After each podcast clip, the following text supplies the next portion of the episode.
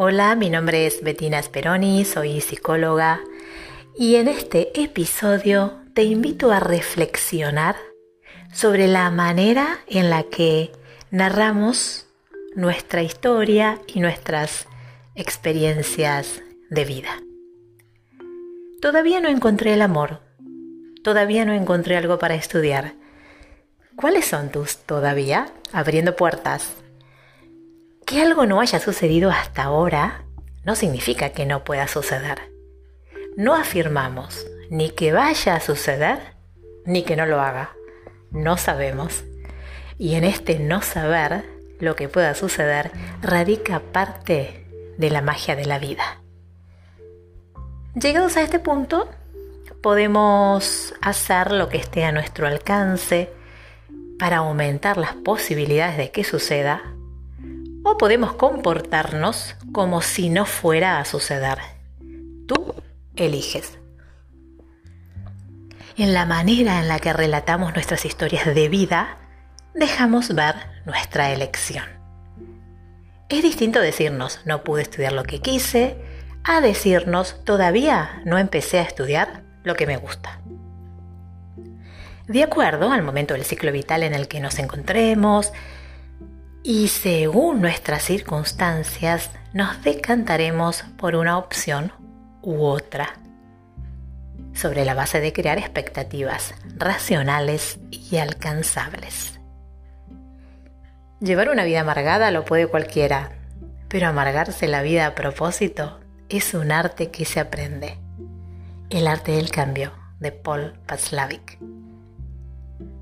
La palabra todavía indica que una situación persiste en el momento del cual se habla. Por ejemplo, todavía estoy buscando trabajo. O presupone que dicha situación cambiará o es posible que cambie en el futuro. Todavía no he encontrado trabajo. Muchas veces, tras un tiempo de ir en busca de aquello que deseamos, desistimos. Otras veces nuestras circunstancias no facilitan que persigamos lo que nos gustaría. Las razones son tantas como personas hay. Abandoné la facultad porque no era lo que esperaba. De chico tuve que dejar de estudiar para trabajar y ayudar a mi familia. Me casé dos veces y ya no pruebo más. Cuando quise tener hijos, ya era tarde.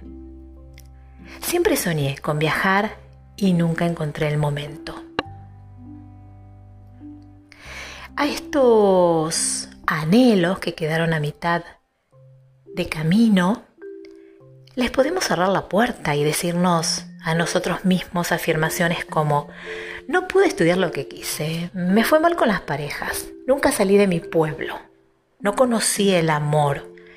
O decirnos, Todavía no estoy en pareja, todavía no empecé a estudiar algo que me guste, todavía no encontré un trabajo en el cual sentirme a gusto, todavía no viajé a ese lugar que me encantaría conocer. Como plantean David Epson y Michael White, autores de la terapia narrativa, somos las historias que nos contamos. La idea no es caer en el positivismo ingenuo y delirante que plantea el tú puedes. No estoy diciendo que si todavía no tienes una pareja, la vas a tener. Esto no podemos saberlo. Pero lo que sí tú puedes descubrir es si todavía sigue siendo importante para ti. Construir una pareja o terminar tu carrera o iniciar tal o cual proyecto o cambiar de trabajo. Lo más importante en una idea fija es que es capaz de crear su propia realidad. De nuevo, el arte del cambio, Paul Václavic. A partir de descubrir qué proyectos son importantes para ti, tienes dos opciones. Puedes dejar que sigan siendo proyectos y en este caso decirte a ti mismo comentarios como la pareja no se me da bien. No encuentro tiempo para estudiar. Me agobia mi trabajo.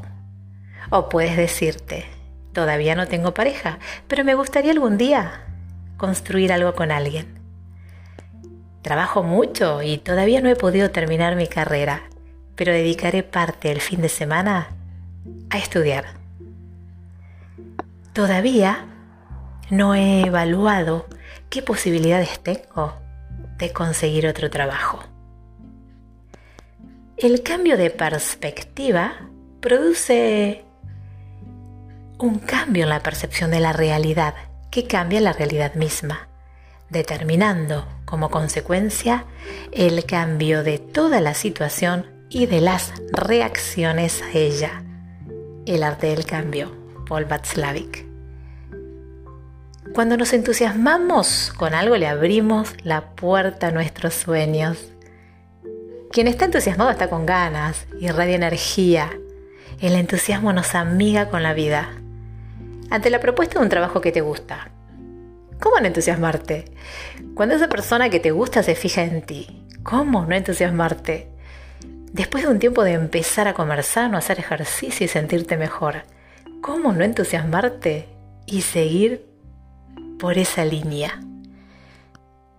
¿Quién no conoce el sabor del entusiasmo? Es como si nuestra alma estuviera embriagada de felicidad, aunque la felicidad es otra cosa.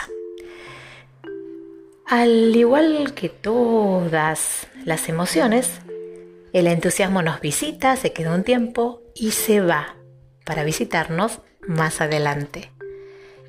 El entusiasmo retroalimenta la motivación y nos empuja a ir tras eso que deseamos. Como afirma el psiquiatra Hugo Marietán, el entusiasmo es esa exaltación corporal relacionada con la adrenalina. Si revisamos la manera en la que narramos nuestra historia y nuestras experiencias, y le hacemos lugar a aquellos acontecimientos que también formaron parte de nuestra historia, pero que no encajan con la historia que nos contamos, empezaremos a construir una nueva historia. Vamos a un ejemplo. Alguien que cuenta su historia plagada de pérdidas y sufrimiento, seguramente al repasar la misma, descubre momentos de satisfacción y regocijo bajo los escombros de su relato. El descubrimiento de tales momentos empieza a disparar la construcción de una nueva realidad. Esta nueva historia nos traerá nuevas emociones y una manera diferente de percibirnos a nosotros mismos. Y tal vez nos acerque a un estado de mayor plenitud y serenidad. ¿Y quién te dice que a lo mejor esto te ayude a que te topes con la felicidad? Citando a Hugo Marietán, creo que la felicidad camina a nuestro lado pero estamos tan ocupados en buscarla en lugares extraños, raros, caros y lejos que no tenemos tiempo de dar una mirada al costado más sencillo de nuestra vida. Hasta el próximo episodio y recuerda que somos nosotros quienes construimos nuestra realidad puedes visitar mi canal de YouTube, Betinas Peroni. Te dejo un beso enorme.